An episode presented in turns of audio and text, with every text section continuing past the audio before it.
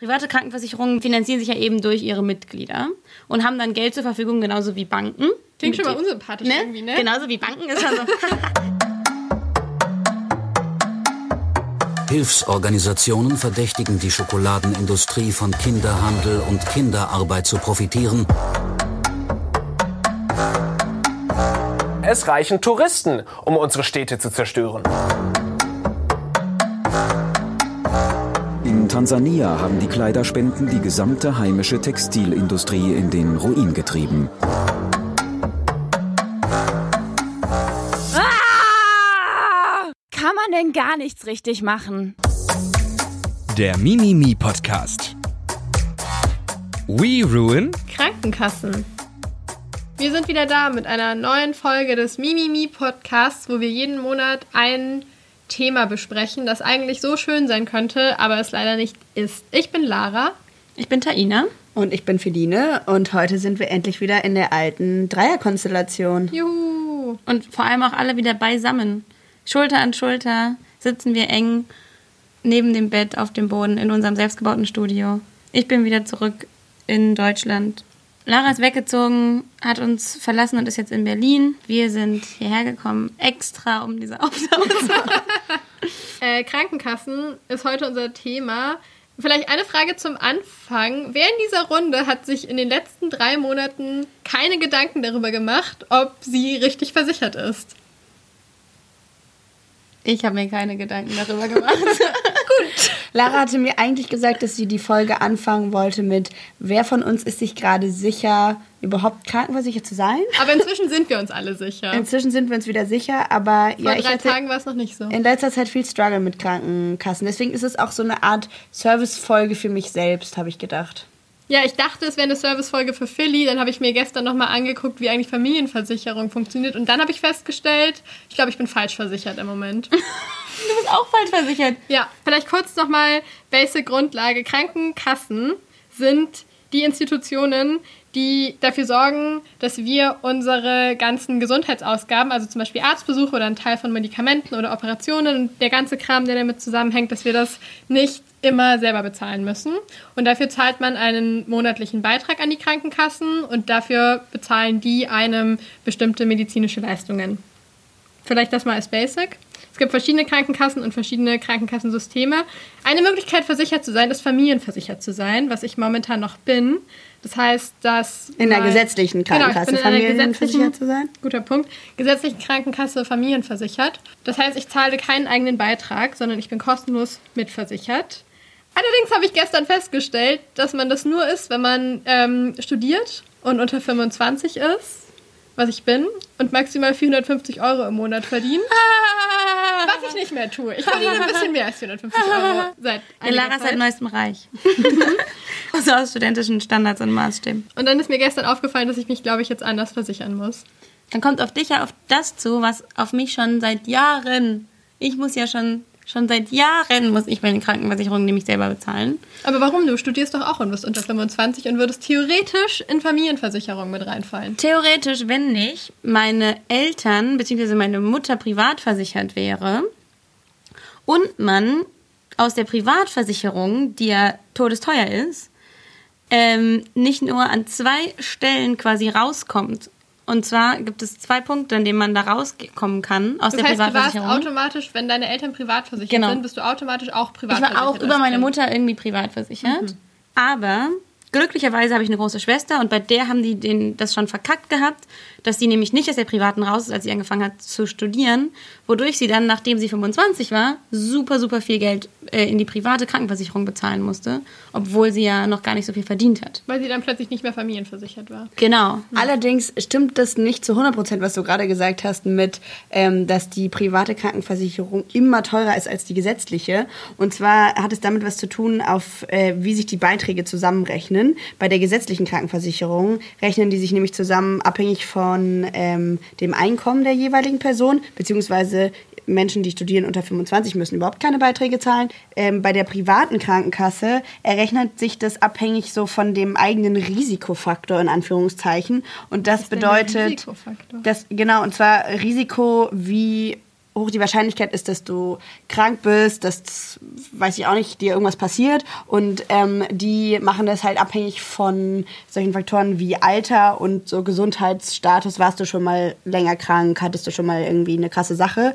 Und deswegen kann es nämlich sein, dass du als sehr junger, gesunder Mensch relativ niedrige Beiträge in der privaten Krankenversicherung hast. Je älter du wirst, desto höher werden die aber. Das heißt, das wird quasi neu ausgerechnet, irgendwie in einem bestimmten Zeitraum, wie hoch dein Beitrag dafür ist. Genau, und das Problem ist aber jetzt zum Beispiel, bei, im Fall von meiner Mutter ist es zum Beispiel so, dass sie eben als sie jung und sie ist immer noch sehr Jung total jung, dynamisch. aber als sie noch jünger und noch dynamischer war ähm, und meine Eltern noch verheiratet waren, hatten die halt zusammen relativ viel Geld und sind dann in die private gewechselt.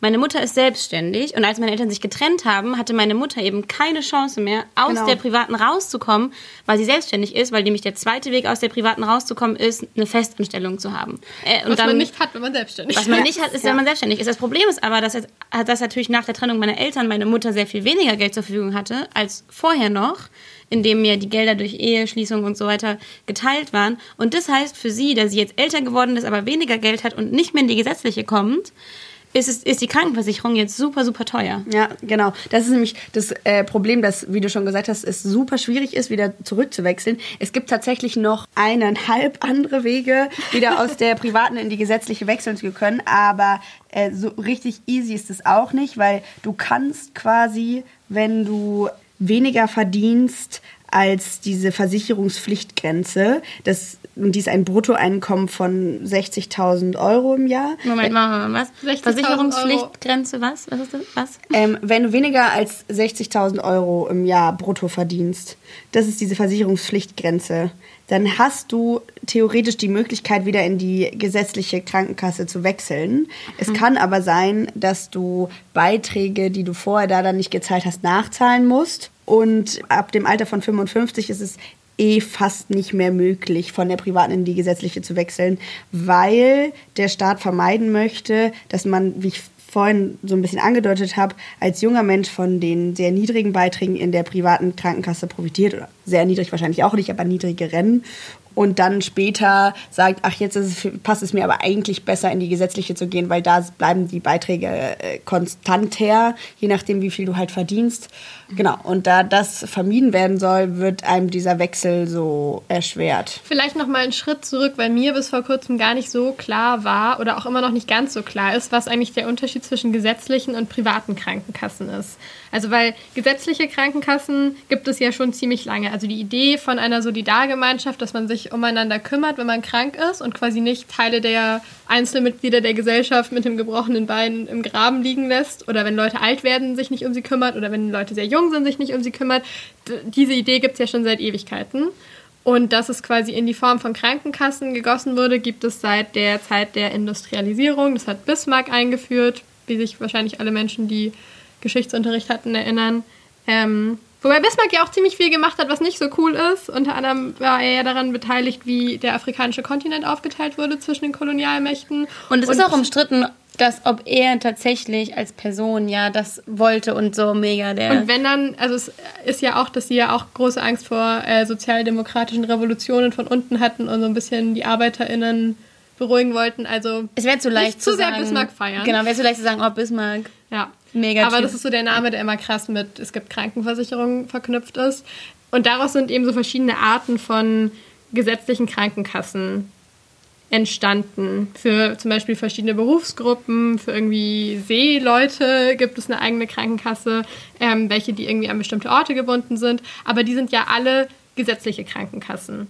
Und dann gibt es noch private Krankenkassen. Und meine Emotion zu, ich war immer gesetzlich versichert, meine Eltern sind gesetzlich versichert, war, dass Menschen, die privat versichert sind, immer alles kriegen von der Krankenkasse, dass sie irgendwie schneller Termine bei Ärzten und Ärztinnen kriegen, dass ihnen irgendwie eine neue Brille gezahlt wird. Und meine Brille wurde nie irgendwie gezahlt. Und ich hatte immer das Gefühl, dass ich es vor allem wahnsinnig unfair fand. Ganz kurz zu deiner historischen Erklärung. Tatsächlich, ähm, wenn ich das äh, so richtig verstanden habe, sind, gibt es die privaten Krankenkassen auch aufgrund dieser Idee von äh, Bismarck, dass Arbeiter in, in einer gesetzlichen Krankenkasse drin sein sollen, weil die eben nur für ArbeiterInnen war. Und und alle Leute in anderen Berufsständen dann sich halt irgendwann selbst zusammengeschlossen haben und gesagt haben, naja, irgendwie wäre es halt auch nice, wenn wir auch versichert wären und dann eben private Gemeinschaften so gegründet haben.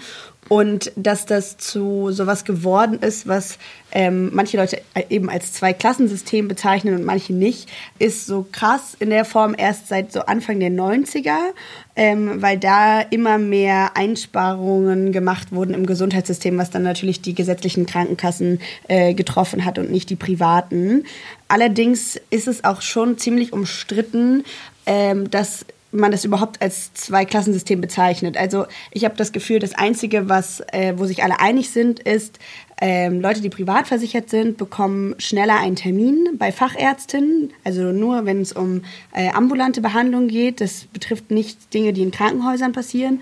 Aber das mit, es wird mehr erstattet oder besser behandelt, ist nicht unbedingt abhängig von privat oder nicht privat, weil du als privat versicherte Person auch einen total Basistarif haben kannst, wo du weniger erstattet bekommst als in einer gesetzlichen Versicherung aber halt je mehr du zahlst, je mehr kriegst du erstattet. Also ich sehe, woher dieses Gefühl von Ungerechtigkeit kommt, aber letztendlich bezahlst du dann halt mehr. Also ich finde das auch nicht geil, dass es so funktioniert. Ich habe mich auch gefragt, woher dieses Gefühl eigentlich kommt, dass dass es so unterschiedlich ist, weil ich ehrlich gesagt auch gar keine Zahlen dazu habe oder so, sondern ich hatte das, glaube ich, immer nur im Kopf von Leuten, die ich kannte, die über ihre Eltern privat versichert waren, dass ich immer das Gefühl hatte, die kriegen mehr und Leute schimpfen irgendwie über das Zweiklassensystem. Aber ich habe dann auch festgestellt, dass ich gar nicht so viel irgendwie Fakten darüber habe.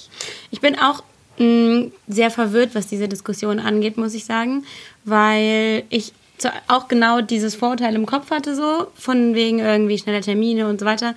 Jetzt bin ich ja jemand, der von der privaten in die gesetzliche quasi gewechselt hat. Also ich habe keinerlei Unterschied in meinem Empfinden mitbekommen, bin jetzt aber auch natürlich niemand, der super, super oft zum Arzt geht. Aber ich war auch schon mal, keine Ahnung, muss auch schon mal zum Orthopäden gehen oder so Sachen. Ich habe da jetzt nicht quasi das Gefühl gehabt, unterschiedlich behandelt worden zu sein. Und ich gehe immer noch zum gleichen Zahnarzt oder so Sachen. Also, aber es ist vielleicht auch eine individuelle Erfahrung, die man da hat. Ähm, ich fand äh, ganz interessant ein Interview, was ich von bei Jung und Naiv gehört habe, wo Thilo Jung von Jung und Naiv mit Hartmut Reiners gesprochen hat. Das ist so ein Gesundheitsexperte, der hat als Beamter die letzten, also sein ganzes Leben quasi, der ist jetzt pensioniert, aber hat sein ganzes Leben im Gesundheitswesen als Berater gearbeitet. Und der ist auch der Meinung, dass das Zweiklassensystem nicht existiert. Also das ist eine Verschleuderung von Geld die private Krankenversicherung, weil für gleiche Leistungen wird ungefähr 50 bis 70 Prozent mehr gezahlt als in der gesetzlichen Krankenversicherung. Also es ist so eines der Märchen, äh, dass das eine Zweiklassenmedizin ist. Also das stimmt einfach nicht. Die PKV, das weiß ich eben auch als, als Privatpatient, äh, wir kriegen schneller einen, einen Facharzttermin zum Beispiel.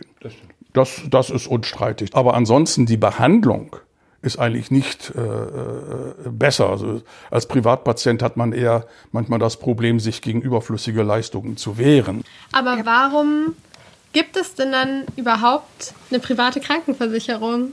Oder eine private Krankenkasse oder private Krankenkassen. Na, das ist halt so ein bisschen diese historische Fahrtabhängigkeit letztendlich, weil das, ähm, so wie du es ja gerade schon angedeutet hast, parallel zueinander entstanden ist und jetzt die PolitikerInnen und auch viele Gesundheitsökonominnen sich sehr uneinig darüber sind, wie groß die Komplikationen wären, das wieder zusammenzuführen. Also weil eigentlich viele Leute, die sich damit auseinandersetzen, sagen, würden wir jetzt sowas machen, was äh, die SPD vorschlägt, wie diese Bürgerversicherung, dann würden wir am Ende alle höhere ähm, Krankenkassenbeiträge zahlen. Also dann würde auch, würden alle in einer Krankenversicherung sein, aber es würde bedeuten, dass vor allem erstmal in so einer Übergangsphase alle mehr bezahlen müssten.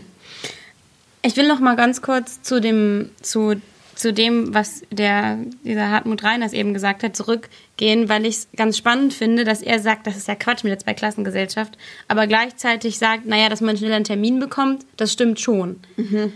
Und dann ist ja so ein bisschen die Frage, naja, aber wann fängt denn dann für ihn eine Zweiklassengesellschaft an? Und auch ja. das, was ihr, also was wir, was ihr vorher meintet, mit dem, dass man eben mehr Geld bezahlt und dann krassere Leistungen bekommt, ist ja Teil von verschiedenen Klassen. Eben eine Klasse, die mehr Geld hat, um mehr zu zahlen, und eine Klasse, die weniger Geld hat, um weniger zu zahlen. Aber eigentlich ist es da ja auch komplizierter, als zu sagen, es gibt private und gesetzliche Krankenkassen, weil es ja in beiden Formen von Krankenkassen und Versicherungen eben einen Unterschied gibt, was für einen Tarif man hat. Also man kann ja bei den gesetzlichen Krankenkassen einen Basistarif haben, wo dann bestimmte Basic-Sachen mit abgedeckt sind und man kann Zusatzleistungen buchen. Und kriegt dann Sachen, die man eben auch Bei kriegen würde, wenn man privat versichert wäre. Und bei der Privatversicherung gibt es ja auch Abstufungen, was man kriegt. Also es ist, ich finde schon, dass es ein Klassensystem irgendwo ist, das nach Geld und wie viel Geld habe ich zur Verfügung sortiert ist. Aber ich glaube, es ist ein bisschen komplexer, als es nur auf diese zwei Sachen runterzubrechen. Und ähm, was dazu kommt, also ich glaube, dass mit den, ich, wenn ich mehr Geld habe, kann ich mir Leistungen kaufen. Stimme ich grundsätzlich komplett mit ein. Es ist irgendwie ein äh, absolut kapitalistisches, klassensystemmäßiges Denken so. Ähm, und ich finde, also ich fände eh besser, wenn unsere Gesellschaft nicht so kapitalistisch wäre, aber ähm, gerade was das Thema Ges Gesundheit angeht und irgendwie auch ein, ein, ein Menschenrecht gibt es ja auch auf ärztliche, auf ärztliche Versorgung, sollte das auf jeden Fall davon ausgenommen sein.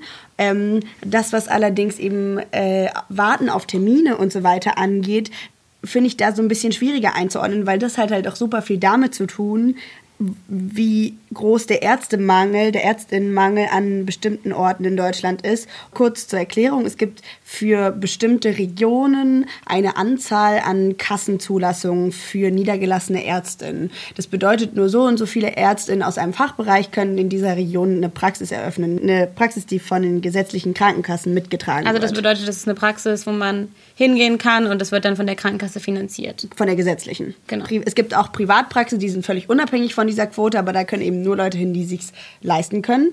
Wo es vielleicht dann eben doch wieder ein Zweiklassensystem ist. Diese Maßnahmen, diese Quoten wurden eingeführt, weil die Krankenkassen immer wieder dazu angehalten werden, weiter zu sparen und eben auf, auf die große schwarze Null hinzustreben. Ein weiteres Problem im Zusammenhang mit dem Ärztinnenmangel und so ein bisschen ein geografischer Faktor äh, hängt auch damit zusammen, dass gerade dort, wo mehr PrivatpatientInnen leben, sich auch mehr äh, Ärztinnen niederlassen, also mehr Praxen eröffnet werden, weil sie damit mehr Geld verdienen können. Der Grund, dass die Ärztinnen mehr, die niedergelassenen Ärztinnen mehr Geld verdienen können mit Privatpatientinnen, ist, dass äh, die Krankenkassen regulieren, mit welchem Satz, also mit welchem Faktor ähm, eine Ärztin Leistungen abrechnen kann. Das heißt, wenn jetzt jemand in eine orthopädische Praxis geht und diese Person, weiß nicht, was kriegt man in einer orthopädischen Praxis? Der Fuß wird irgendwie untersucht, irgendwas wird gerade gebogen, schief gemacht. Vielleicht ich Schiene nicht. oder sowas oder so eine Sohle, Genau. eine Einlage für den Schuh. Genau, kriegt eine, kriegt eine Sohle verschrieben, wie auch immer. Dafür gibt es quasi einen festen Preis, der von den gesetzlichen Krankenkassen festgelegt ist. Die privaten Krankenkassen sind nicht von diesem festgelegten Preis abhängig. Es gibt halt diese Preise, die für bestimmte Leistungen festgelegt sind. Und wenn der gesetzlich Versicherte, der geht da hin und dann wird an diesen Arzt oder an die Ärztin dieser Preis gezahlt. Und dann ähm, kann ja sein, dass man dann nochmal zu einer Folgeuntersuchung kommt und nochmal hin und nochmal wegen, weil irgendwas schiefgelaufen ist oder whatever. Und dann kriegt äh, Ärztin von der gesetzlichen Versicherung nicht noch mehr von der privaten Versicherung, aber kriegst du jedes Mal, wenn der Patient nochmal hingeht, kriegst du nochmal was. Naja, und Also es wird noch anders abgerechnet quasi. Und was noch dazu kommt, ist, dass alle Leistungen, die ähm, PrivatpatientInnen bekommen, mit einem äh, höheren Satz abgerechnet werden, also mit einem höheren Faktor. Das heißt, dieser festgelegte, von den gesetzlichen Krankenkassen festgelegte Preis mal diese, dieser Faktor bei den meisten privaten Versicherungen liegt so zwischen zwei, drei, manche haben noch höheren, je nachdem, wie viel du halt bezahlst. Und dann kriegt der Arzt halt dementsprechend zwei bis drei bis viermal so viel für Also- die gleiche Leistung. Das heißt, warum Menschen von Klassenmedizin sprechen, ist gar nicht unbedingt, dass die Leistungen, die man am Ende kriegt, vom Prinzip her anders sind, aber dass die Anreize, bestimmte Extrauntersuchungen oder viele Nachfolgeuntersuchungen oder an den Leuten dran zu bleiben oder lieber nochmal einen Text extra zu machen für die Ärzte und Ärztinnen, die das untersuchen und für die Krankenhäuser, die sich ja da auch irgendwie finanzieren müssen, höher ist, weil sie mehr Geld für die Privatpatienten Also bei den. Krankenhäusern funktioniert es nochmal ganz anders. Okay. Das, was wir jetzt gerade erklärt haben, betrifft vor allem eben Niedergelassene und Praxen. Und deswegen sagt auch dieser Hartmut Reines in dem Jung und Naiv-Interview, dass häufig Menschen, die privat versichert sind, quasi nochmal eine Untersuchung mehr bekommen oder nochmal was mehr verschrieben können, weil davon die Ärztinnen massiv profitieren. Schon nicht so richtig fair. Für wen? Für niemanden davon, oder? Also ich finde es weder für die Ärztinnen, die das machen und die sich dann überlegen müssen, ob sie Leuten noch irgendwie mal ein extra Röntgen oder die Leute, die sich denken müssen, werde ich jetzt gerade nur so nett extra untersucht, weil sie Geld aus mir rauspressen wollen oder aus meiner Versicherung, aber auch ungeil für Leute, die gesetzlich versichert sind und sich denken müssen, oh Gott, werde ich wirklich, also wird wirklich alles geguckt. Also irgendwie. Und das ist ja aber wieder das Grundproblem, Ja. dass halt auch das Gesundheitswesen Teil des kapitalistischen Denkens und Teil des kapitalistischen Systems ist, was halt auf Profit aus ist. Das ist halt zum Beispiel auch so wieder was, was ich auch bei dem Hartmut Reiners Interview interessant fand. Da wird halt das überhaupt nicht problematisiert. Er ist so, naja, äh, ähm, ist ja, ist ja klar, dass Ärztinnen und Ärzte auch Geld verdienen wollen. Und ich denke mir, ja, ja, natürlich ist das klar, aber so, man kann ja auch ein bisschen über den Tellerrand schauen. Wir könnten ja uns auch ein System überlegen, in dem äh, Ärztinnen und Ärzte eben nicht von dem schwankenden Kapitalmarkt abhängig wären, der ihnen ihr Einkommen finanziert, wonach sie halt quasi profitorientiert handeln müssen. So. Und er ist so, naja, das können wir den Ärztinnen und Ärzten nicht abstreitig machen, dass sie Geld verdienen wollen. Aber das will ja auch niemand, sondern es geht ja darum, dass wir das ganze System ändern müssen. Wobei ich fand ganz interessant, ich habe heute Morgen noch mit dem Pressesprecher von der AOK telefoniert, Kai Behrens, und äh, er meinte, dass gerade diese ähm, Verteilungsprobleme und dieser Ärztinnenmangel, der vor allem auf dem Land ja ein Problem ist, scheinbar gar nicht so sehr von ökonomischen Faktoren abhängt. Und zwar machte er das daran fest, dass in den letzten Jahren super viele finanzielle Anreize gesetzt wurden für äh, Leute, ihre Praxen auf dem Land zu eröffnen und da ähm, als äh, Ärztin tätig zu sein. Und das hat aber nicht funktioniert. Dann hat er halt gemeint, letztendlich kannst du natürlich niemanden zwingen. Du musst jetzt aber da auf dem Land arbeiten und ich kann es auch nachvollziehen, dass man erst mal irgendwie Bock hat, ein bisschen in der Stadt zu wohnen. Ja, Also es hängt sagen. nicht nur von ökonomischen Sachen ab, sondern es gibt schon auch noch andere Faktoren, die Ja, wobei das ich, beeinflussen. wobei ich natürlich auch irgendwie ganz, ganz bei euch bin bei der Aussage davor. abschaffen. Das ist doch der Gipfel. Das geht einfach nicht. Die totalen Abfuck-Momente. Ich bin es sowas von leid. Jetzt kommen unsere drei Top-Momente, während wir uns mit dem Thema Krankenkassen und Krankenversicherung beschäftigt haben, die uns am meisten fertig gemacht haben. Also eigentlich Flop-Momente. Flop-Momente. Naja, Top-Hate-Momente. Ich bin eher so ein Ja. positiver Mensch. Ja, ja. Top Hate. Sehr gut. Top-Hate. Mein Top-Hate-Moment war, als ich mich damit beschäftigt habe, was ich vorhin schon meinte, dass es ja auch innerhalb von der gesetzlichen Krankenkasse Unterschiede gibt, was man quasi kriegt. Weil das Ding ist ja, es gibt verschiedene Krankenkassen und die konkurrieren um Versicherte. Und natürlich wollen sie, dass möglichst viele Leute sich bei ihnen versichern. Aber sie können sich gar nicht so groß unterscheiden, weil ziemlich viel gesetzlich vorgegeben ist, was sie anbieten dürfen oder was sie nicht anbieten dürfen. Und deswegen gibt es ähm, zum Beispiel Bonusprogramme, die sie frei gestalten können in einem gewissen Rahmen, mit denen sie quasi sich für bestimmte Leute attraktiv machen wollen. Und no surprise, sie wollen sich natürlich vor allem für Jüngere und ähm, gesündere, was in dem Moment eigentlich nur bedeutet, Menschen, die sie nicht so viel Geld kosten, attraktiv machen. Und deswegen gibt es ähm, viele Bonusprogramme, wo irgendwie Yogakurse angeboten werden oder irgendwie Kurse zum Umgang mit Teenagern, damit man Familien kriegt, damit die Kinder quasi im Idealfall danach noch bei der Krankenkasse bleiben. Aber einige von diesen Bonusprogrammen funktionieren so, dass man für Verhalten, das im Idealfall dafür sorgt, dass man die Krankenkasse wenig Geld kostet, belohnt wird. Und dazu gehören zum Beispiel, ähm, dass man Geld zurückbekommt, wenn man bestimmte Schutzimpfungen macht oder wenn man nicht raucht oder wenn man ähm, zum Sport geht oder dass einem das zum Teil mitfinanziert wird. Und es klingt auf den ersten Blick ja wie eine sehr nachvollziehbare Sache, dass die Krankenkassen das erreichen wollen.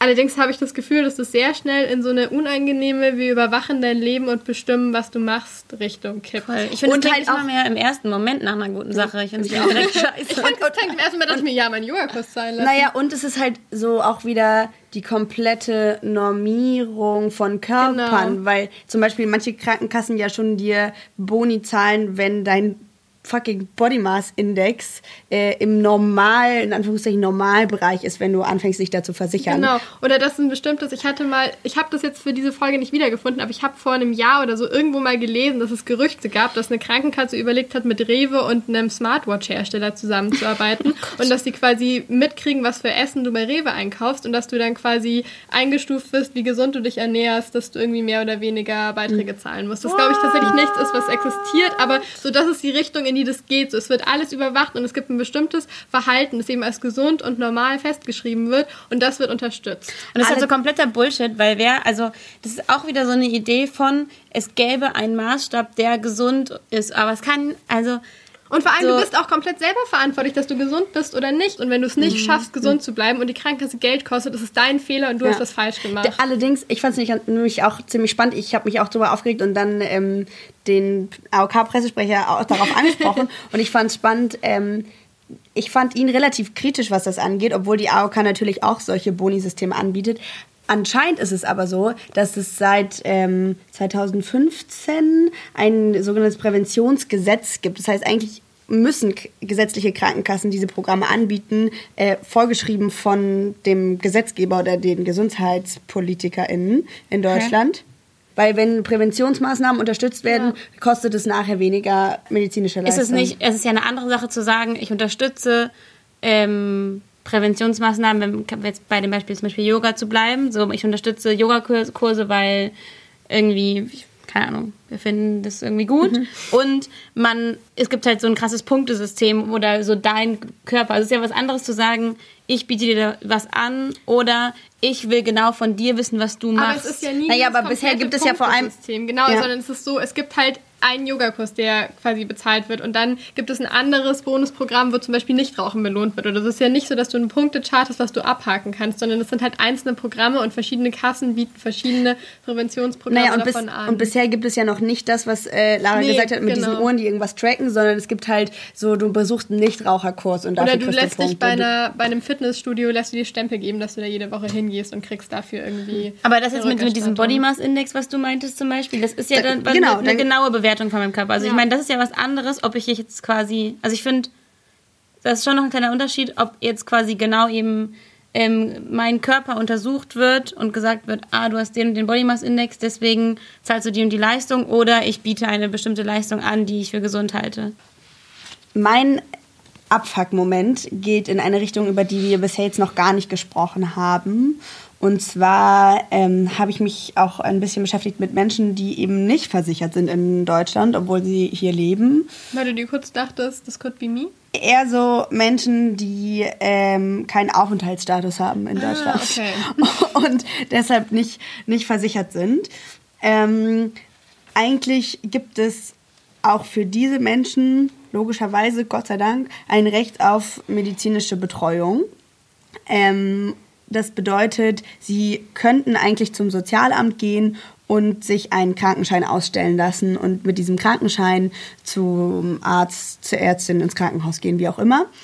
Das funktioniert allerdings fast gar nicht. Und zwar aufgrund des Paragraphen 87 des Aufenthaltsgesetzes. Ist ein super Paragraph, der besagt, dass äh, alle Behörden, die von einem in Anführungszeichen illegalen Aufenthaltsstatus einer Person erfahren, diese Person an die Ausländerbehörde melden müssen. Was letztendlich bedeutet, dass diese Person unter Umständen abgeschoben wird.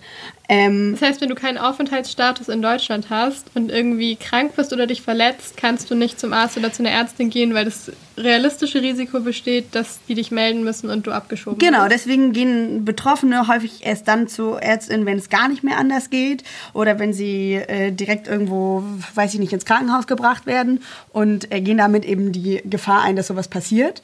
Ähm, es gibt Organisationen wie zum Beispiel das Medinetz in Leipzig, die sich um solche Fälle kümmern.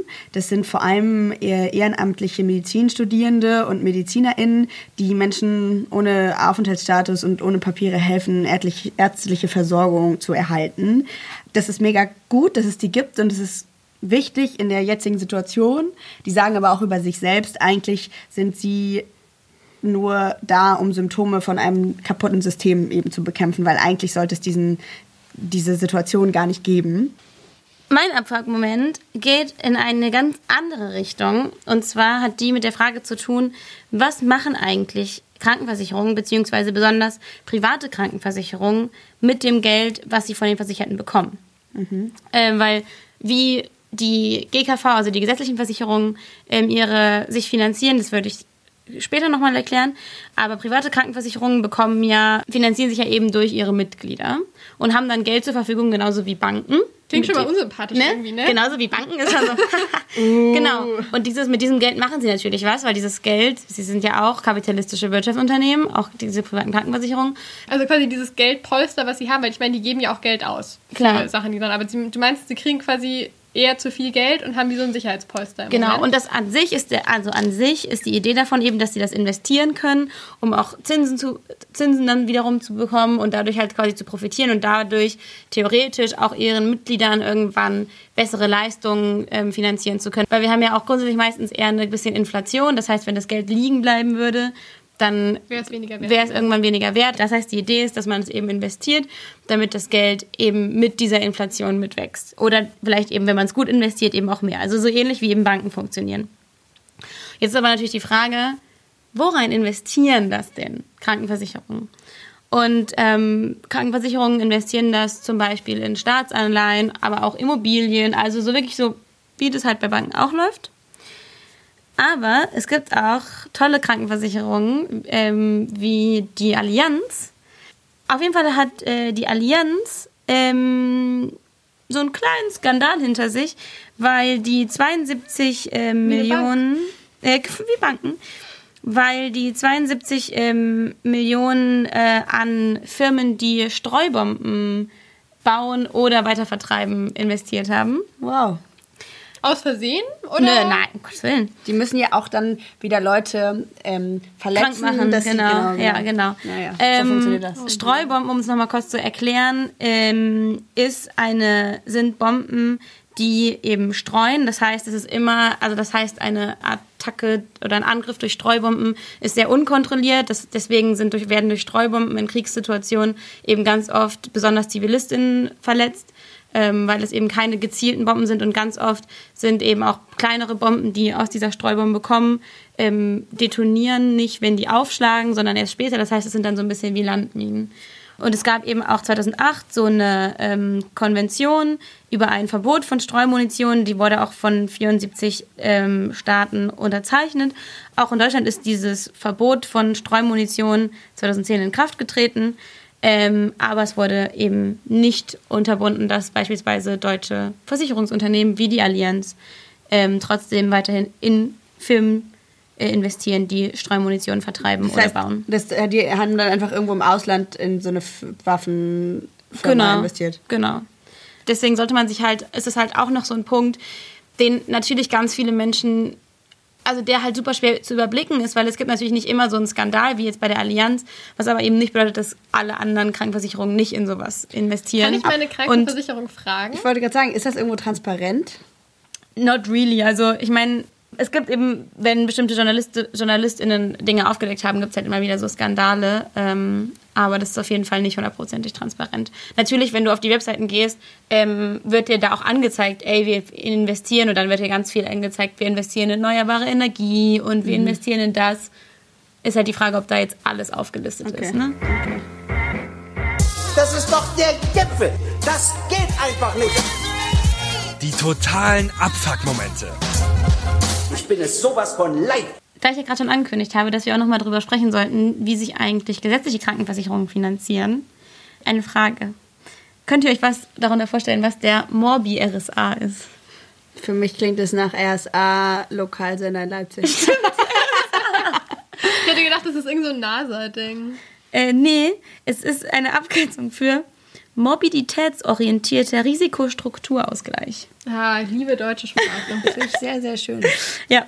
Ähm, und was dieser morbiditätsorientierter Risikostrukturausgleich ähm, mit, dem, ähm, mit der Finanzierung von Krankenversicherungen zu tun hat, das erkläre ich euch jetzt. Und zwar Nach gibt der es der Werbepause. Die TKs Hilfe. ähm, und ähm, zwar werden äh, GKVs, also gesetzliche Krankenversicherungen, ist auch so voll den Krankenversicherungssprechen. Ne? Ja, ja, voll. aber aber auch ich habe die vorher auch übernommen. Ja, ja. PKVs. PKV und GKV. Also Steht GKV. aber auch gefühlt in jedem Artikel so. Ja, Ja, ja. Also, ich sehe aber auch, dass gesetzliche Krankenversicherung einfach ein sehr langes Wort lang. ist. Ja. Also GKVs ähm, werden über den Gesundheitsfonds finanziert. Und in, das, dieser Gesundheitsfonds wurde 2009 eingeführt. Und dieser Gesundheitsfonds ähm, bezieht Geld aus verschiedenen Stellen. Zum einen aus, diesen, aus dem Betrag, den Arbeitgeber für ihre Arbeitnehmer an die GKV, also an, in den Gesundheitsfonds zahlen. Dann ähm, das Geld, was Arbeitnehmer halt eben selber für ihre Krankenversicherung zahlen, geht auch in den Gesundheitsfonds. Dann zahlen auch Rentenversicherungen etwas in den Gesundheitsfonds ein und auch Steuern werden, also werden in den Gesundheitsfonds gezahlt. Also ein bestimmter Anteil von den normalen Steuereinnahmen geht auch in den Gesundheitsfonds. Das heißt, wenn wir Krankenversicherung bezahlen an die GKV, ähm, geht das nicht direkt an diese eine Krankenversicherung, sondern das geht in den Gesundheitsfonds. Und aus dem Gesundheitsfonds beziehen dann die Krankenkassen ihre Gelder für ihre Mitglieder. Um, und das, be- da beziehen die eben für jeweils, wie viele Mitglieder sie haben, welche Mitglieder welche Leistungen ähm, verlangen und so weiter und so fort. Allerdings steht zwischen diesem Gesundheitsfonds und der Krankenkasse, also da, ne, das Geld geht ja vom Gesundheitsfonds zur Krankenkasse, dazwischen steht aber noch der Morbi RSA, der mobilitätsorientierte Risikostrukturausgleich. Und dieser Morbi RSA ist eigentlich entstanden, um eine Lücke zu füllen. Und zwar die, dass ja an sich Krankenkassen mehr Interesse daran haben, junge, gesunde Menschen aufzunehmen, ähm, weil die vielleicht weniger zum Arzt gehen. Weil das ein Problem ist, damit halt nicht kranke Menschen ähm, dadurch irgendwie Schwierigkeit, mehr Schwierigkeiten haben, eine Krankenkasse zu finden, weil sie eben teurer für die Krankenkassen sind, wurde der Morbi-RSA eingeführt, weil in dem stehen bestimmte Krankheiten drin, und die Krankenkassen, wenn sie Leute haben, die unter diesen Krankheiten leiden, kriegen dann bestimmte Zuschläge für diese Krankheiten. Das heißt, wenn ich jetzt zum Arzt gehe ähm, und fordere eine bestimmte Leistung, dann kriegt die Krankenkasse eben eine bestimmte Anzahl von Geld. Wenn jetzt aber jemand, der zum Beispiel Depressionen hat, zum Arzt geht und die gleiche Leistung fordert, aber eben auch Depressionen hat, kriegt die Krankenkasse ähm, dafür mehr Geld, weil Depressionen eine von diesen Krankheiten ist, die im Morbi, im Morbi RSA aufgeführt ist, Okay. damit quasi das ausgeglichen wird. Das klingt erstmal gut, aber das Problem ist, dadurch, dass, dass eben Ärztinnen und Ärzte, wenn sie Patienten mit diesen bestimmten Krankheiten haben, mehr Geld bekommen und Krankenkassen mehr Geld bekommen, gibt es öfter Fehldiagnosen, damit man für einen Arztbesuch mehr Geld bekommt. Das heißt, es kann jetzt sein, dass ich da hinkomme und mir geht's nicht so gut und mir dann eher eine Depression diagnostiziert wird, weil dann der Ah. Arzt auf einmal einen Batzen mehr Geld bekommt. Als irgendwas anderes, genau, als irgendwas was es anderes. auch sein könnte, was aber nicht in diesem Morbius Genau, was nicht Teil des Morbi-RSA Aber ist, weil da nur bestimmte Kranken, Krankheiten aufgeführt werden. Aber heißt dann diagnostiziert, die werden dann auch bestimmte Therapieformen direkt verschrieben oder steht es dann Nee. nur so auf dem Papier? Das ist das Krasse. Das steht nämlich manchmal eben nur so auf dem Papier. Und manchmal gibt es dann Leute, die zum Beispiel eine Krankenkasse wechseln und auf einmal sagen die, ja, ihnen wurde ja eine Depress Depression diagnostiziert und die Leute sind so, hä? Wohin? Mir wurde nie eine Depression diagnostiziert. Oder. Und das macht dann ja anderes. wahrscheinlich wiederum den Wechsel zu einer anderen Krankenkasse irgendwie schwieriger, Genau. weil du musst mehr Beiträge zahlen oder Genau. whatever. Das heißt, dieser Morbi-RSA hat äh, sehr krasse Lücken. Ähm, und deswegen kann man halt irgendwie sehen, dass es total schwierig ist, auch hier finde ich wieder, dass es eben ganz oft auf diese finanziellen Anreize ankommt. Bei Ärztinnen und Ärzten, bei Krankenkassen und so weiter und so fort. Ja, was hier so ein bisschen dranhängt an wie viel Geld die Krankenkasse hat, ist ja die Frage, was genau zahlt eigentlich die Krankenkasse. Ich glaube, alle Menschen, die äh, eine Sehschwäche haben, ich zum Beispiel, haben sich irgendwann schon mal gefragt, warum genau muss ich meine Brillengläser eigentlich selbst bezahlen? Ähm, ich kann nicht arbeiten. Ich würde wahrscheinlich vor Autos laufen ohne Brille. Es wirkt wie eine sehr notwendige medizinische Sache. Warum wird mir das nicht bezahlt? Und ich habe mir mal angeguckt, wer das eigentlich entscheidet, was genau die Krankenkassen bezahlen dürfen und was nicht. Und ähm, dass sie bei den meisten Menschen nicht die Brille zahlen dürfen, liegt tatsächlich am Gesetzgeber.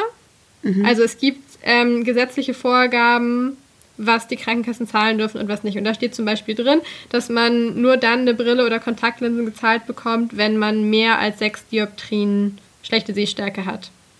Ähm, noch so ein paar kleinere Sachen, aber insgesamt schätzt der Zentralverband der Augenoptiker und Optometristen, dass es nur auf 1,4 Millionen der insgesamt 41,2 Millionen Menschen mit Sehschwäche zutrifft, was natürlich furchtbar wenig ist. 41,2 Millionen Ja, ja. Menschen.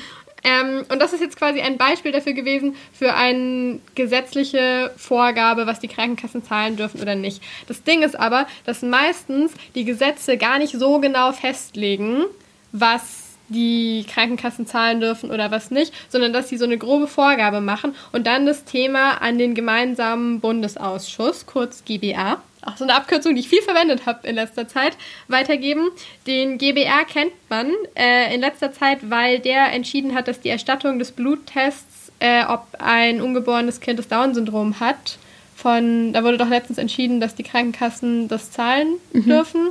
Das war der GBA, der das entschieden hat. Das ist quasi ein Gremium, wo Vertreter von quasi den Ärzten und Ärztinnen und den Krankenhäusern, die quasi tatsächlich Leistungen im Gesundheitsbereich erbringen, sit drin sitzen. Es sitzen Leute von den gesetzlichen Krankenkassen ähm, drin und es sitzen ohne Stimmrecht auch Leute von Patientenorganisationen und Patientenvertretungen drin. Und die entscheiden gemeinsam um die ganzen kleinen Details, die der Bundestag nicht festlegt, weil es für die wahrscheinlich einfach zu krass wäre, jede kleine Sache auszudiskutieren. Schon mal fragwürdig, dass die kein Stimmrecht haben, die Patientinnenvertretung. Einerseits ja, andererseits ist das Ding, dass es Patientenorganisationen und Vertretungen eigentlich immer nur bezogen auf bestimmte Krankheiten gibt. Also es gibt dann zum Beispiel welche, die sich irgendwie mit Lipödem oder sowas oder mit Krebsarten auseinandersetzen und für andere Krankheiten, die entweder nicht so oft vorkommen oder keine so große Lobby haben oder einfach nicht so bekannt sind, gibt es dann halt nicht so Organisationen. Und deswegen ist die Idee so ein bisschen, dass man auch nicht Leute zugunsten von bestimmten Krankheitsbildern in diesen Ausschuss setzen will.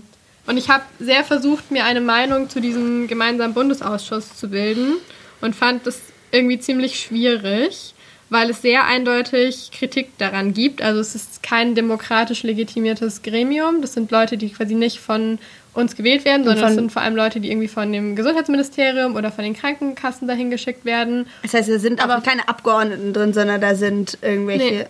Ah. Ähm, die vorbereitenden Ausschusssitzungen, die anscheinend, soweit ich das verstehe, relativ relevant für das sind, was da rauskommt, sind auch nicht öffentlich. Ähm, den Leuten, die da sitzen, also vor allem den Ärztinnen und den KrankenhausvertreterInnen, wird oft vorgeworfen, dass sie halt einen zu großen Fokus auf die eigenen ökonomischen Interessen haben, was wir ja auch schon angesprochen haben. Und es ist ja auch noch mal ganz kurz irgendwie, um das jetzt gar nicht so zu verteufeln, das ist ja auch einfach normal. Also quasi Ja, ist ja, ja. normal, dass du als keine Ahnung, als Ärztin zum Beispiel einen bestimmten Blick, eine bestimmte Perspektive auf dieses Thema hast. So. Das ist ja erstmal quasi was Natürliches, aber genau deswegen sollten da ja auch Menschen sitzen, die eine ganz andere Perspektive auf diese Themen haben. Andererseits sagen äh, auch Menschen von diesen Patientenvertretungen, dass sie es eigentlich total gut finden, dass es diesen Ausschuss gibt, weil dann halt wenigstens die Menschen, die eine Expertise haben und die tatsächlich mit den Geldsummen arbeiten müssen, die sie dann eben bewilligen oder nicht bewilligen und die auch mit den Leistungen arbeiten müssen, dass tatsächlich diese Menschen entscheiden und nicht irgendwelche Abgeordneten, die noch nie ein Krankenhaus von innen gesehen haben, so vom Prinzip. Also es Voll. ist irgendwie ganz, ganz guter Schritt schon mal, aber they didn't go all the way. Ja, ich habe ein Zitat äh, von einem Patientenvertreter gelesen, der gesagt hat, diese gemeinsame Selbstverwaltung ist die am wenigsten schlechte Form der Entscheidungsfindung. Was finde ich ziemlich viel darüber sagt. Ja. So, es gibt niemand hat einen besseren Vorschlag, aber so richtig geil ist es auch nicht. Ja, äh, Scheißerfahrungen mit Krankenkassen. Ähm, darüber habe ich noch mit Luisa geredet. Ich kenne Luisa, weil ich ihre bei Instagram folge. Da schreibt sie unter dem Namen Wunderkrabbe über ihr Leben. Und ein Teil von ihrem Leben ist, dass sie ähm, im Rollstuhl sitzt. Also sie nennt sich selbst Ambulatory Wheelchair User. Das heißt, dass sie kurze Strecken laufen kann, aber für längere Strecken immer einen Rollstuhl braucht. Und Rollstühle gehören auch zu den Dingen, die einem normalerweise ja die Krankenkasse finanziert. Und bei Luise ist es ja auch so, dass sie den schon braucht, weil sie halt nicht länger als ein paar hundert Meter alleine laufen kann.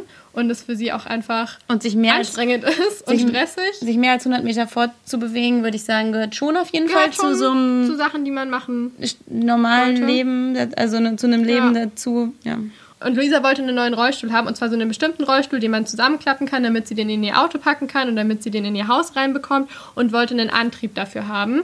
Und äh, hat es auch von ihrer Ärztin einen Attest dafür gekriegt oder die hat ihr aufgeschrieben, dass sie das wirklich braucht und sie hat es zur Krankenkasse geschickt und die Krankenkasse hat gesagt, den Rollstuhl kannst du vielleicht haben, aber den Antrieb auf jeden Fall nicht. Und mit, aber stand da irgendeine noch mal eine noch quasi eine fachliche Begründung da drin oder? Es stand drin, wir geben dir quasi einen anderen Rollstuhl. Wir geben dir so einen Rollstuhl mobil, die quasi aber mehrere hundert Kilo, glaube ich, schwer sind, die du quasi nicht in ein Auto reinheben kannst, die sie auch gar nicht in ihr Haus reinkriegen würde, den sie auch nirgendwo unterstellen kann und wo sie meint, der hilft mir nicht. Ich, ich brauche das nicht. Und warum? Weil die irgendwelche Gefolgen, irgendwelchen Spargeboten oder. Ähm, genau, weil die äh, Krankenkasse sagt, dass dieser Antrieb ziemlich teuer ist und dass es für sie quasi günstiger wäre, einfach diesen anderen Rollstuhl zu geben. Und Luisa hat sich aber mit dieser Antwort überhaupt nicht wohlgefühlt und sich auch nicht besonders ernst genommen gefühlt. Man fühlt sich einfach immer total ja, reingelegt. Man muss immer wieder quasi beweisen, dass man behindert ist, dass man das braucht.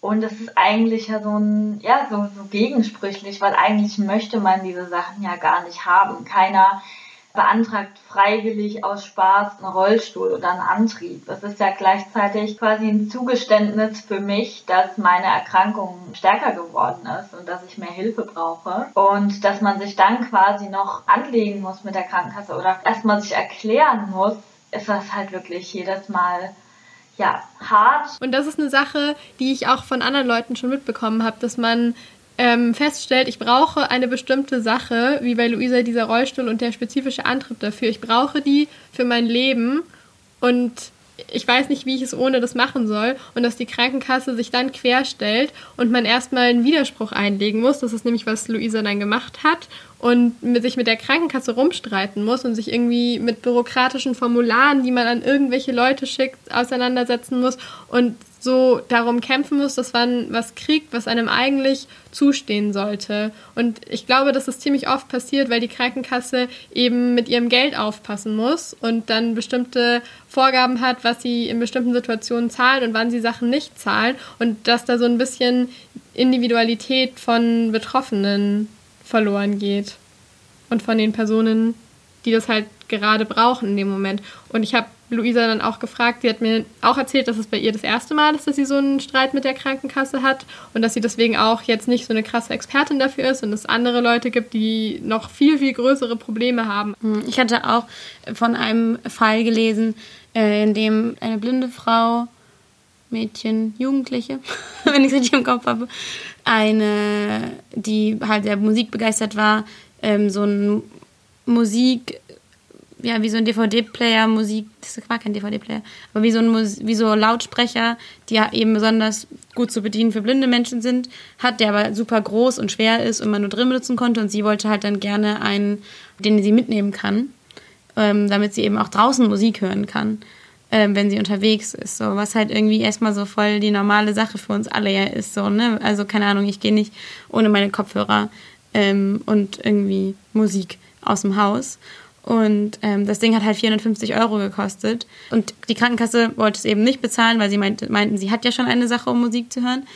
Und ähm, ihre Mutter war halt, ist halt auch, war, ist alleinerziehend und ähm, konnte das eben nicht bezahlen. Und ich finde es halt so krass, weil für eine alleinerziehende Mutter ist halt, sind halt 450 Euro richtig viel Geld, aber für so eine Krankenkasse 450 Euro, sorry, ist dann nichts. Ich glaube, ich finde, das Problem ist auch ziemlich oft bei so ähm, Leistungsanträgen, die abgelehnt werden und wo man Widerspruch einlegt, dass es total intransparent ist, dass du halt nicht weißt, ob das jetzt zehn anderen Leuten, die diesen Rollstuhl oder dieses Musikinstrument haben wollten, auch schon passiert ist, weil Luisa meinte, sie glaubt, sie hat auch von anderen Leuten schon mal gehört, dass Krankenkassen das, wenn man diesen bestimmten Antrieb haben will, das anscheinend pauschal erstmal ablehnen. Und Ja. wenn man Widerspruch einlegt, kriegt man das dann auch zum Teil. Das Aber ist so so- lächerlich. den Leuten das so ja. schwer zu machen. Genau. Warum? Ja. Und das war bei, bei, in dem Fall war das auch so, dass quasi Freundinnen von ihr bei anderen Krankenkassen das bereits beantragt hatten und auch bekommen haben. Und es quasi bei ihr genau die gleiche Situation war, nur halt sie in einer anderen Krankenkasse war und es, ja, quasi nichts mit, nichts mit Nutzen oder Fairness zu tun hat. Ich habe einen Vorschlag gelesen von der Patientenbeauftragten der Bundesregierung ähm, zu dem Thema und die meinte, sie fände es total gut, wenn Krankenkassen einfach ihre Ablehnungs- und Erfolgsquoten bei Widersprüchen bei einzelnen Sachen offenlegen würde. Dass ich quasi weiß, wie oft meine Krankenkasse schon ähm, diesen Rollstuhlantrieb oder dieses Musikabspielgerät abgelehnt hat, weil anscheinend diese Quoten bei den verschiedenen Krankenkassen total unterschiedlich sind. Und äh, sie möchte, dass das offengelegt wird, damit ich dann gar nicht das erst beantrage und Nein, das damit du vielleicht weißt, oder? wie groß die Chance bei deiner Krankenkasse ist und ob deine Krankenkasse vielleicht bei sowas immer Nein sagt, aber sich dann vielleicht ein Wechsel lohnen würde, weil andere Krankenkassen Mhm. da eher mit sich reden lassen. Oder damit du weißt, ob du dich darauf einstellen musst, ähm, so einen Widerspruch, Widerspruch einzureichen, weil die Wahrscheinlichkeit halt sehr, sehr hoch ist. Ich glaube, das Ziel ist nicht, dich davon abzuhalten, irgendwelche Sachen zu beantragen. Ich glaube, das sollte auch auf gar keinen Fall das Ziel sein. Ich habe äh, Luisa dann auch gefragt, was sie sich in ihrer Situation von der Krankenkasse wünschen würde, weil sie schon auch Verständnis dafür geäußert hat, dass die nicht alles, was man gerne hätte, bezahlen können und dass die auch auf ihr Geld achten müssen. Ich würde mir wünschen, dass ich vielleicht ja schneller in ein Gespräch kommen könnte oder beziehungsweise persönlich mit einer Person darüber sprechen könnte, warum ich diese Dinge brauche. Ähm, mit einer Person, die mich auch ernst nimmt und die meine Erkrankung eben auch versteht oder sich zumindest dafür interessiert, anstatt immer über den postalischen Weg ewig lang Dinge hin und her schicken zu müssen, ohne zu wissen, an welchen Schreibtisch das jetzt quasi gelangt. Also ich glaube, zu einem großen Teil ist es halt auch einfach der Umgang mit den Leuten und dass ähm, Leute das Gefühl haben, sie können sich nicht richtig erklären und sie können gar nicht deutlich genug machen, warum eine Sache jetzt für sie wichtig ist, weil sie nur so eine Nummer im System sind und sie nur in einem Antrag angekreuzt haben, ich hätte das gerne und mh, das gar nicht bei anderen Menschen ankommt, sondern in so einem bürokratischen System verloren geht. Und das ist, glaube ich, besonders bei ja auch so irgendwie intimen und sensiblen Themen wie Krankheiten oder Behinderungen auch einfach kein besonders schönes Gefühl. Ich habe festgestellt, dass diese ganze Krankenkassen- und Versicherungssache sehr viel komplexer und nuancierter ist, als ich dachte. Also ich habe immer noch nicht das Gefühl, dass ich komplett durchgestiegen bin. Ich habe vor allem auch in dieser Folge mehr denn jedes Gefühl gehabt, dass ich mich so sehr bei vielen Sachen auf Meinungen von anderen Leuten verlassen muss und es mir schwieriger gefallen ist, eine eigene Meinung dazu zu bilden, weil so viel kleinteilige Unterschiede und so viele extra Regelungen und Systeme es gibt, dass ich es schwer fand, es komplett zu überblicken, um mir meine ganz eigene Meinung zu bilden. Das ist mir auf jeden Fall auch so gegangen. Ich finde es auch Teil des Problems, ehrlich gesagt. Voll. Also auch so dieses Ding, dass es uns beiden passieren konnte, dass wir plötzlich festgestellt haben, oh, bin ich noch krankenversichert? Bin ich richtig krankenversichert? Und es jetzt nicht eine Sache war, die man dann in einer Stunde lösen konnte. Ja, ich glaube, das hatte ich jetzt am Anfang gar nicht mehr so richtig erzählt, dass äh, ich auch da so einen großen Struggle hatte und das auf jeden Fall ein Teil meines Fazits so für mich persönlich, ich brauche dringend eine Krankenversicherung wieder. Ja. Ich glaube, ich habe auch festgestellt, dass wie bei so vielen Sachen das nicht so schwarz-weiß ist. Also, dass es zu einfach ist zu sagen, Krankenkassen in Deutschland sind grundsätzlich scheiße, weil vor allem im Vergleich mit anderen Ländern sind sie das nicht. Und es gibt Sachen, die daran irgendwie gut funktionieren. Und ich finde, dieses Grundprinzip von so Solidargemeinschaften zu haben, wo man sich gegenseitig finanziell in, davon abhält oder davor schützt, in Notsituationen kommen, zu kommen, finde ich eine sehr gute Sache. Aber das heißt nicht, dass man daran alles gut finden muss, wenn Ja. man die Sache grundsätzlich gut findet. Ich finde abschließend, dass wir weg müssen von diesem Gedanken, dass Gesundheit und ärztliche Versorgung in irgendeiner Form eine Ware ist. So, es sollte einfach darum gehen, Menschen sind krank, Menschen passieren Dinge und deswegen werden sie versorgt und nicht um irgendwelche kapitalistischen Gewinne äh, oder pf, lass es nur das Anstreben einer schwarzen Null sein. Das finde ich auch schon sinnlos an, ja, nicht nur an der Stelle, aber auch auf jeden Fall an der Stelle. Und ähm, genau, meiner Meinung nach braucht es da so gesundheitspolitisch vor allem einen Systemwechsel. Und auch weg von diesem Eigen, also von diesem Gefühl, Menschen sind selbst schuld daran, wenn es ihnen nicht gut geht und müssen beweisen, wie bei Luisa, dass sie quasi krank genug ist, um diesen teuren Rollstuhl zu verdienen oder dass ich beweisen muss, dass ich irgendwie äh, keine Ahnung, einen bestimmten BMI habe, äh, dass die Krankenkasse mir glaubt, dass ich einen gesunden Lifestyle habe und mir irgendwie Geld zurückgibt oder so. Also ich finde so die, von diesem, von der Bringschuld von Menschen, dass sie entweder ihre Gesundheit oder ihre Krankheit beweisen müssen, finde ich, finde ich nicht gut. Und auch da ist ja dann doch wieder, auch wenn auch ich noch sehr verwirrt bin, habe ich halt das Gefühl, von den Argumenten, die halt hin und her ge geworfen werden, ähm, halt befinden sich diese Argumente halt immer innerhalb dieses Systems, was halt offensichtlich scheiße ist.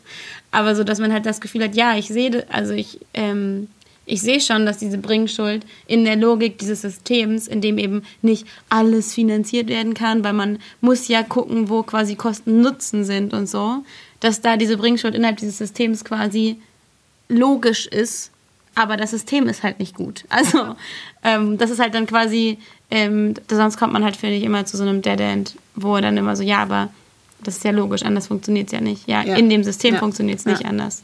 Okay. We should change it. Ja, und wenn ihr noch mehr über Krankenkassen hören wollt oder noch mehr von Luisa hören wollt, ich habe nämlich äh, ein längeres Interview mit ihr geführt, dann schaut mal bei unserem Instagram-Account vorbei. mimimi.kollektiv. Und schaut auch mal bei unserem Twitter-Account rein. Da passieren in letzter Zeit auch ab und zu Dinge tatsächlich. Ja. Mimi Kollektiv. Bei Facebook kann man reingucken, passiert aber nicht so viel. Und Wir haben auch eine Website, da passiert auch nicht auch so nicht so viel. aber auf der Website sind natürlich auch immer die Quellen. Auch in dieser Folge wieder ähm, werdet ihr unsere Quellen dort finden. Falls ihr euch fragt, wo habt ihr das her oder falls ihr euch noch mehr informieren wollt. Und wir freuen uns natürlich total, wenn ihr Bock habt, uns bei Steady zu unterstützen. Da könnt ihr uns monatlich einen ganz kleinen Geldbetrag überweisen, wenn ihr Bock habt, das, unsere Arbeit zu unterstützen. In diesem Sinne, in diesem Sinne. Bis bald. tschaußen Bis und bald. bis dann. Tschaußen. Der Mimimi Podcast. Von Feline Kreuzer, Lara Lorenz und Taina Grünzig.